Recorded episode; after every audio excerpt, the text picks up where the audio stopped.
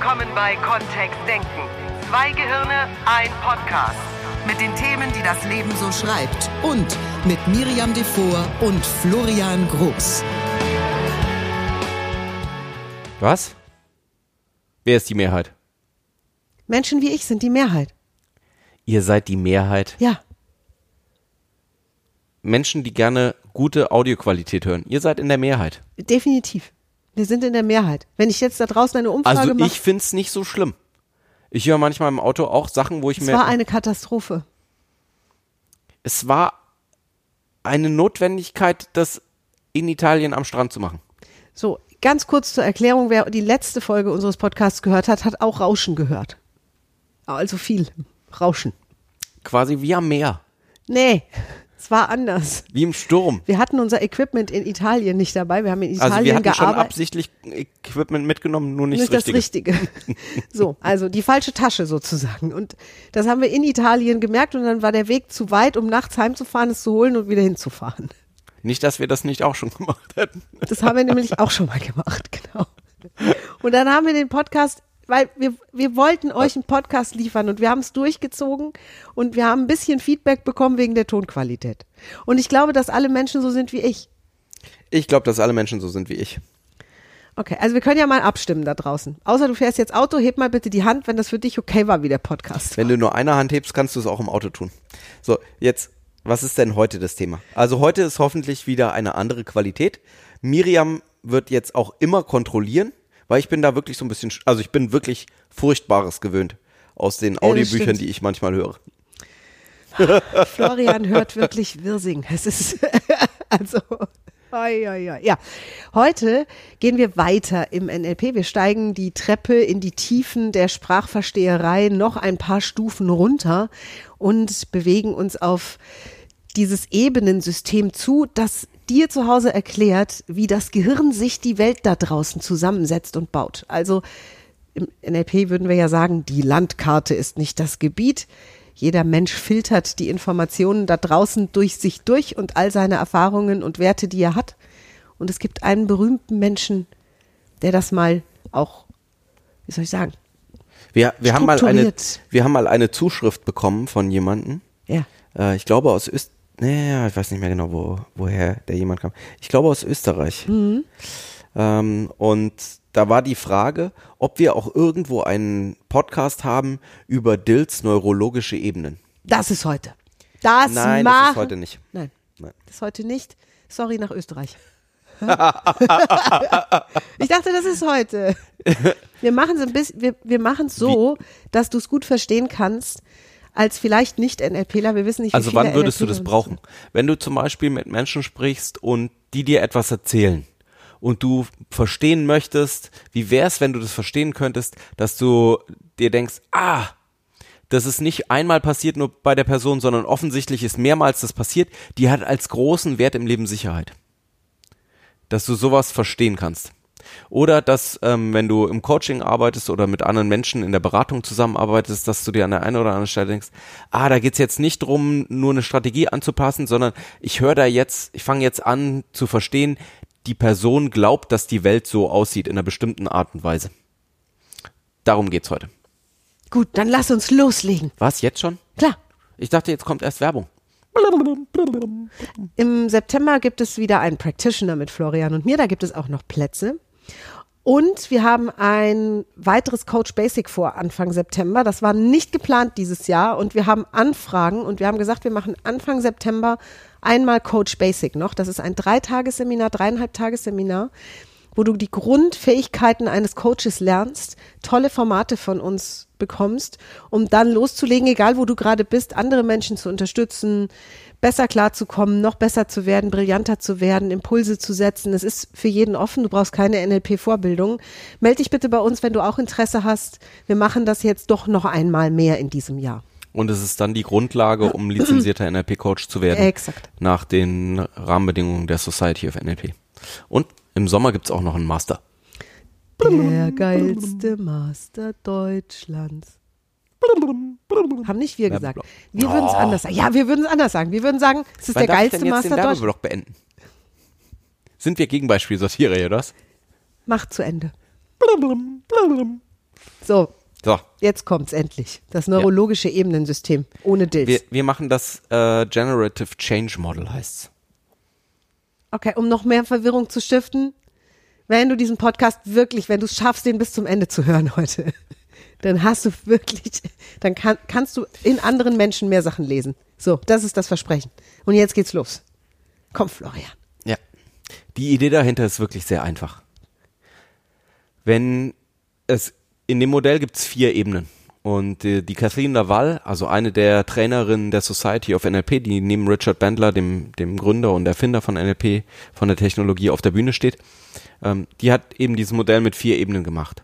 Einmal gibt's die Ebene der Umgebung, darüber gibt's Strategien, dann Glaubenssätze und dann Werte. Was bedeutet Umgebung in ihrem, in ihrem Kontext? Naja, all diese Verhaltensweisen, die du jeden Tag an, den, äh, an die Oberfläche legst. Also alles, all das, was du tust. Ähm, das wäre all das, was äh, bei ihr in die Umgebung reinkommt. Environment auf Englisch. Hast du ein Beispiel für uns? Bestimmt. Wenn solche Kleinigkeiten wie, ähm, wie freundlich gehe ich auf jemanden zu? Gehe ich zur Bäckerei-Fachverkäuferin und sage, würden Sie mir bitte zwei Brote geben? Oder sage ich, ich muss noch Brot haben.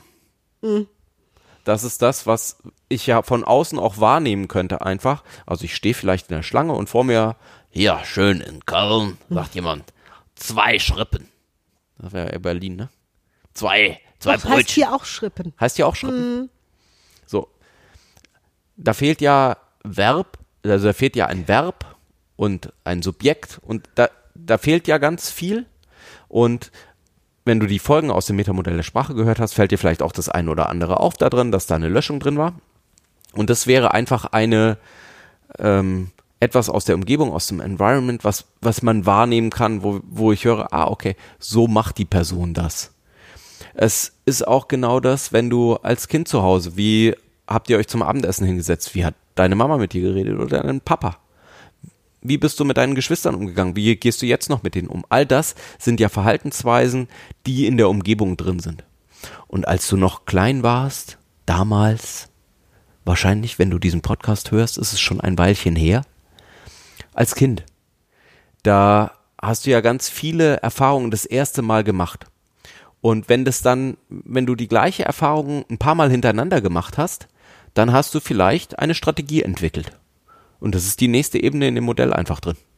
Ist es auch eine Lauflernstrategie? Zum Beispiel Oder laufen Lauflernen. können. Oder lesen lernen. Oder eins meiner Lieblingsbeispiele. Es gibt ja diese Panini-Bildchen, die immer wieder, wo so zu jeder Fußball irgendwas Meisterschaft, wo im Supermarkt für bestimmte Einkaufsmengen dann so Bildchen rausgegeben werden. So, und eine Strategie, die unsere zwei an dieser Stelle wirklich Lausbuben entwickelt haben, ist, wie, also die Frage, die sich offensichtlich in ihrem Kopf gestellt hat, ist, wie können wir möglichst viele von diesen Bildern bekommen, Ohne sie zu stehlen. ohne sie zu stehen, genau. Auf legalem Weg, ja, ja. Und ähm, natürlich, der erste Ansatz war, Miriam und mich dazu zu bringen, Noch mehr zu kaufen. noch mehr zu kaufen und zwar nur in diesen Märkten, wo diese Bildchen drin waren, für das Heft, das sie zu Hause hatten. Das hat auch funktioniert. So im gewissen Rahmen. ja. Nicht gut genug. Ja. Dafür sind wir einfach nicht Großfamilie genug. So, was war, was, was sind noch Strategien, wenn wir über, im NLP über Strategien sprechen? Was ist das nächste, was sie, was sie gemacht haben? Naja, sie haben angefangen, wenn wir im Supermarkt waren, an der Kasse einfach die Menschen vor und hinter uns anzusprechen und zu sagen, hallo, wir haben so ein Sammelalbum und gleich bekommen Sie Karten. Wir würden uns so freuen. Und das hat schon ganz gut funktioniert. Dann war noch die Frage, können Sie das auch machen, ohne dass wir dabei sind? Also sind mit ihrem kleinen Fahrrad zum Supermarkt gefahren, haben sich da hingestellt an die Kasse und haben die Leute angequatscht, nachdem sie Karten bekommen haben. Das haben wir ihnen verboten. Und der Supermarkt ihn auch. Dann haben sie angefangen, Leute vor dem Supermarkt anzusprechen, dass sie doch diese Karten sammeln würden, weil manchmal die, die besonders gerne die Karten abgeben, sind ja die, die gar keine eigenen Kinder haben und die sie vielleicht an der Kasse gar nicht nehmen würden. Und das sind dann, so bauen sich Strategien auf. In dem Fall ist es natürlich, haben die beiden das sehr bewusst gemacht oder zumindest teilbewusst, um eben an sowas ranzukommen. Und genau die gleichen Prozesse laufen ja auch in anderen Strategien ab, zum Beispiel. Jetzt guckst du mich an. Ja, ich gucke Miriam an, weil wir im Practitioner und im Master machen wir ganz viel, gerade im Master zerlegen wir Strategien wirklich bis ins Kleinste rein. Und dann geht's also das Beispiel von, wie bekomme ich mehr Panini-Karten, was ist eine gute Strategie? Eine Strategie kann auch sein, wie wählst du morgens dein Outfit aus, wenn du an den Kleiderschrank gehst und Ja. äh, es ist irgendein Wetter und es ist irgendein Anlass und du wählst dir irgendwelche Sachen aus, offensichtlich jeden Tag erfolgreich, sonst würdest du ja nackt zur Arbeit gehen. Also gibt es in deinem Gehirn eine hinterlegte oder mehrere hinterlegte Strategien, um Kleidung auszusuchen. Oder oder das gleiche auch im, im Restaurant. Das funktioniert, da ist es schön, da kannst du andere beobachten bei ihrer Entscheidung. Im Restaurant ist super, ja, weil am besten mit einer Riesenmenükarte. Also am besten in Restaurants, wo die Auswahl immens groß ist und die Leute erstmal eine halbe Stunde brauchen, bis sie diese Karte ganz durchgelesen haben, wenn sie zu den Menschen zählen, die die Karte ganz durchlesen.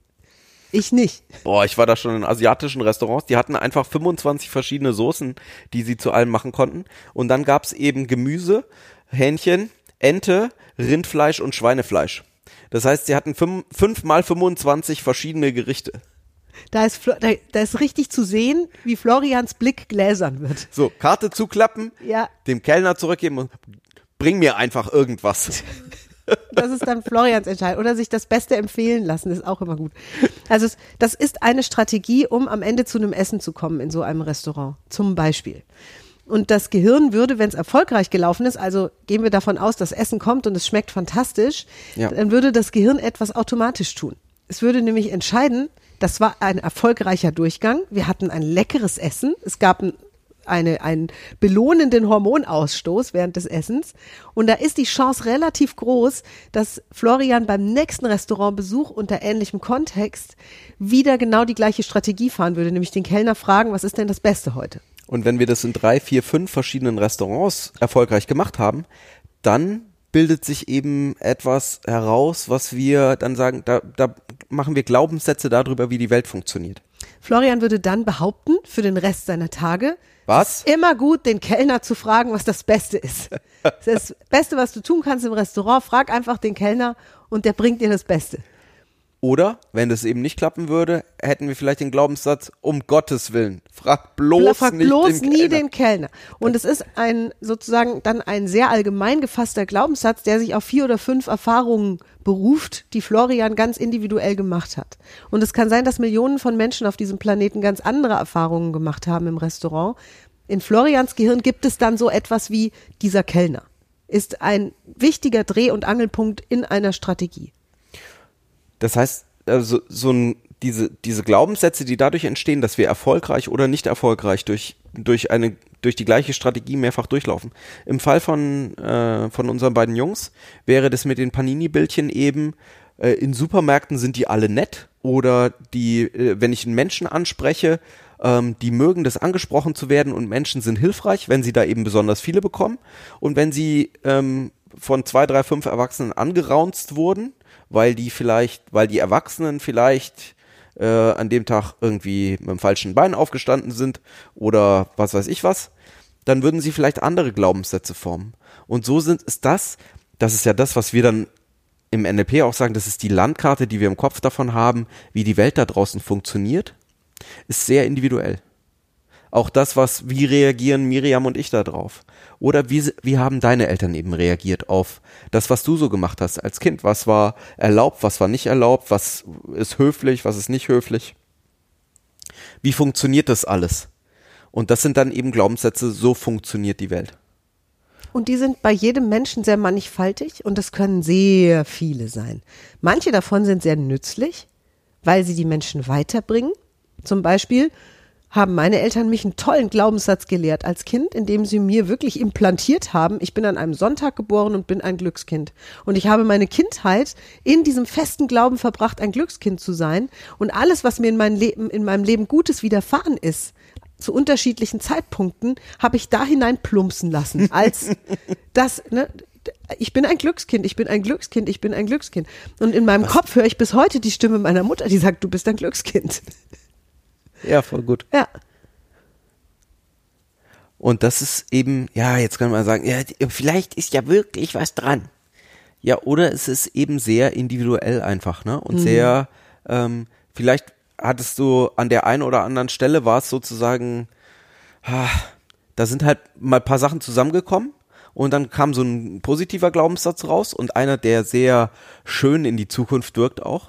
Und vielleicht gab es ja auch Situationen, wo, da, wo einfach zwei, drei Sachen zusammenkamen, wo sich irgendwas Komisches geformt hat.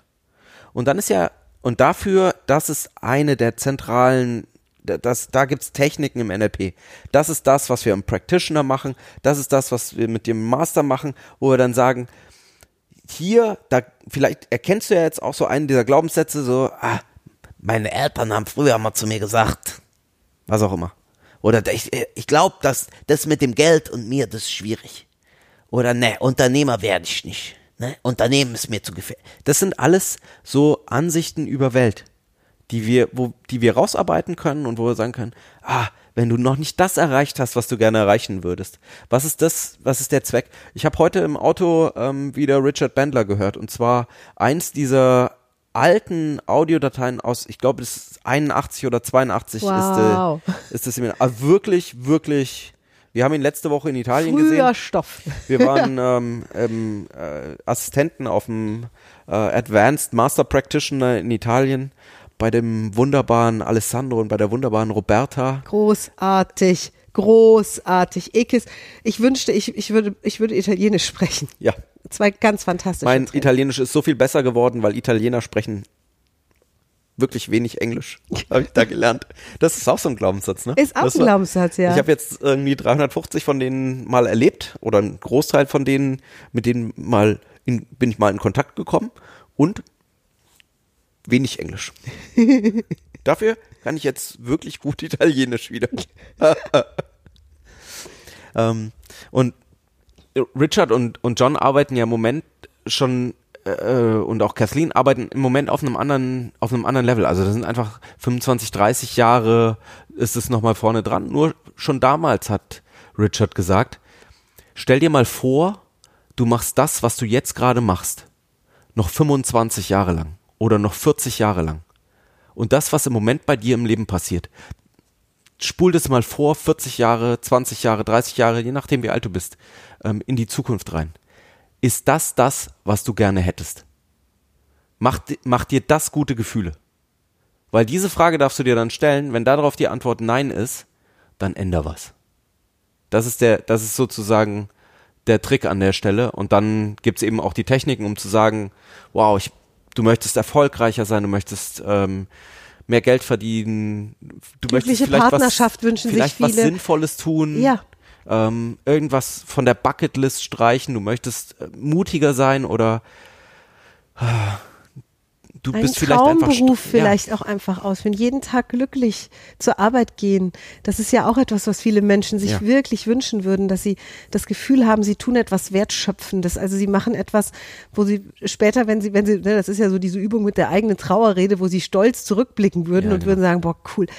Das habe ich erschaffen. Also das ist einfach mein Lebenswerk gewesen.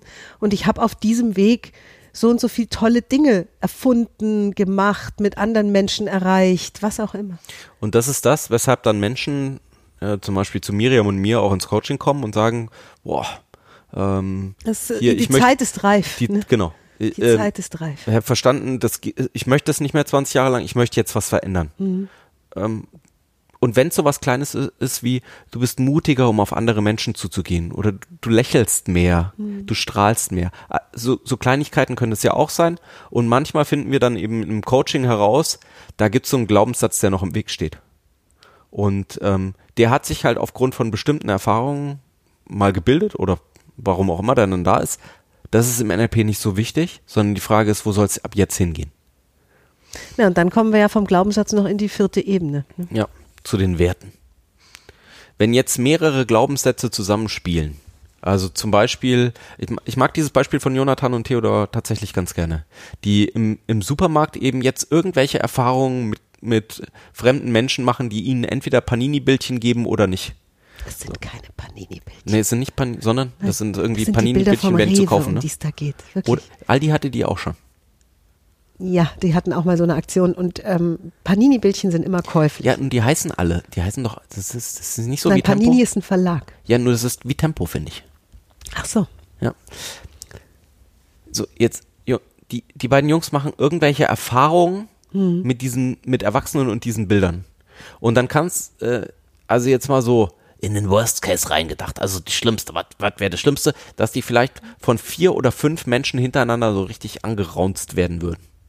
Und würden sich, würden dann irgendwie sagen, wow, Erwachsene sind doof oder Erwachsene, ähm, die, die Menschen hier, Oder jemand anzusprechen und ihn um was zu bitten, bringt nichts. Das ist ja eher so ein Glaubenssatz, der sich auch bei Erwachsenen manifestiert. Wenn die ein paar Mal angeraunzt wurden, weil Ja. sie ganz frisch und frei auf jemanden zugegangen sind und dann lernen, oft auch über Lehrer übrigens, dass sie besser nichts sagen, ja. Dann kommen sie eben auch nicht entsprechend weiter. Und vielleicht, wenn, wenn mehrere von, von solchen Situationen zusammenkommen und dann eben solche Strategien entstehen würden und solche Glaubenssysteme entstehen über, über, über andere Menschen, dann wäre vielleicht ein Wert, der sich aus sowas herausentwickelt, eben ein hohes, dass Sicherheit sehr wichtig ist. Oder dass ähm, eine Vorsicht plötzlich ein F- Voraussehen irgendwie äh, in Situationen wichtig wird. Prävention. Präven ja, Ja.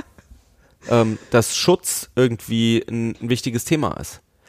Und das ist dieses generative Veränderungsmodell, weil dann hätten wir jetzt plötzlich so einen Wert, der sehr breit im Leben einfach an der einen oder anderen Stelle sich Raum nimmt. Da haben wir ja ein schönes Beispiel auch von uns. Also einer meiner Werte tatsächlich, es gibt einen Wertecheck-up, den wir im Practitioner durchführen, wo Menschen mal hinter ihr eigenes Wertesystem auch blicken können. Und einer meiner Werte, der Miri-Werte, ist Sicherheit. Das rangiert immer relativ weit oben in, die, in meinem Wertesystem. Und Sicherheit ist erstmal kein, ne, würden viele sagen, ja, ist ein guter Wert, ne? Sicherheit, das klingt gut. Ja. Als Florian und ich ein Unternehmen gegründet haben, war ich ein mit meinem Sicherheitsbedürfnis ein klitzekleiner Hemmschuh. Denn bei einer Unternehmensgründung können wir zwar so sicher wie möglich agieren, nur wir können eben nicht alle Faktoren für die Zukunft voraussagen. Und wir können bestimmte Dinge nicht garantieren, dass die irgendwann irgendwo passieren. Auch einen Erfolgsfaktor unter Umständen nicht. Und das griff dann diesen Wert an bei mir. Und ich glaube, dass dadurch, dass ich wusste, dass ich den habe und Florian auch, konnten wir auf diesen Wert einwirken. Das heißt, wir konnten zum Beispiel Formulierungen treffen, die deutlich eingezahlt haben auf das Gefühl von Sicherheit. Und das hat mir geholfen, in dieser ersten Phase bestimmte Dinge loszulassen oder eben auch zu sagen, da treffen wir jetzt Entscheidungen, da gehen wir jetzt in die Zukunft. Das ist in Ordnung. Es fühlt sich sicher genug an. Und oder ähm, was wir auch gemacht haben, ist ein Teil von dieser Unsicherheit einfach zu mir dann auch zu geben. Ne? Auch das. Und zu sagen, auch das, da war es schön, dass wir zu zweit sind. Genau, dass Florian gesagt hat, ich nehme diese Unsicherheit auf mich. Also ich nehme die mit, mit mir mit. Ich habe diesen Sicherheitswert nicht so. Weil ich im Vergleich zu Miriam eben mein Vater und ähm, wenn du ein Seminar bei uns buchst, dann bekommst du da Kontakt zu. Die GmbH, mit der wir im Moment hauptsächlich agieren, das ist ein Unternehmen, das mein Vater gegründet hat. Das Ja. ist schon älter als ich. Ich glaube, ich hätte das sonst nicht Und der war gemacht. Also es wäre sozusagen nicht nicht vereinbar gewesen mit diesem Wert. Und Werte sind sehr machtvoll im Gehirn eines Menschen. Sozusagen, wenn die angegriffen werden an irgendeiner Stelle, das sind oft Konfliktpunkte. Also da entsteht sowas wie, Florian hat einen großen Wert von Freiheit. Wenn ich da dran knipsel, dann kann ich mit, ich könnte, und früher hätte ich das gemacht, könnte ich mit Florian einen großen Streit haben. Also es ginge locker dass wir da richtig in, in Kasala-Modus schalten könnten. Ich will's nicht mehr. Es ist unnötig, weil es okay ist, wenn wir diesen Wert einfach bedienen. Oder wenn Florian sich darum kümmert, dass dieser Wert bedient genug ist. Was wir auch immer wieder gespiegelt bekommen, ist, wenn wir zusammen unterwegs sind, dass ähm, wir diese Paar, diese, diese, dieses Paarsein und diese Liebe, die ist Miriam und mir auch sehr wichtig. Und das ist tatsächlich was, was dann durchstrahlt in, in egal wo wir zusammen sind. Weil auch das zu diesem Wertesystem zählt. Auch alle Kunden, die ich habe, alle, Ja. alle Geschäftskunden, Enterprise-Kunden, äh, die ich habe, die wissen auch alle mit, mit der Zeit, vielleicht noch nicht beim ersten Workshop, nur wenn ich mehrere Workshops gemacht habe, wissen die alle, es gibt eine Miriam in meinem Leben. Und ich habe dann auch Geschichten von ihr natürlich erzählt. Und das ist was, was, also wir sind sehr gemeinsam unterwegs. Das ist uns wichtig. Und vielleicht ist dir ja was ganz anderes wichtig. Ähm, ich, tatsächlich ist dieses Unternehmertum von meinem Vater sicherlich auch was, was, was mir natürlich ähm, Erfahrungen beschert hat. Erstmal, im, als ich noch ganz klein war, woraus sich bestimmte Strategien gebaut haben, was bestimmte Glaubenssätze auch angeht, so wie mein Vater als eben schon seit 40 Jahren erfolgreicher Unternehmer, was der irgendwie wie der über die Welt nachdenkt. Und das spiegelt sich natürlich dann auch in den, den Werten wieder, die ich mal initial mitbekommen habe. Jetzt gibt's ja auch noch andere Schulen von darüber nachzudenken. Also Wertearbeit gibt's auch in vielen anderen Bereichen noch und auch Glaubenssätze ähm, und Strategien. Und eine Geschichte, auf die wir vielleicht noch eingehen dürfen, ist, dass wir im NLP aus dieser Brille des NLP und des bewehr, be, bewährt sich für uns immer wieder, es bewahrheitet sich für uns immer wieder, dass das eben veränderbar ist. Und ähm, falls manchmal komme ich noch an Kunden, wo vielleicht so ein kleines Fragezeichen im Raum ist, kann man da wirklich was dran ändern?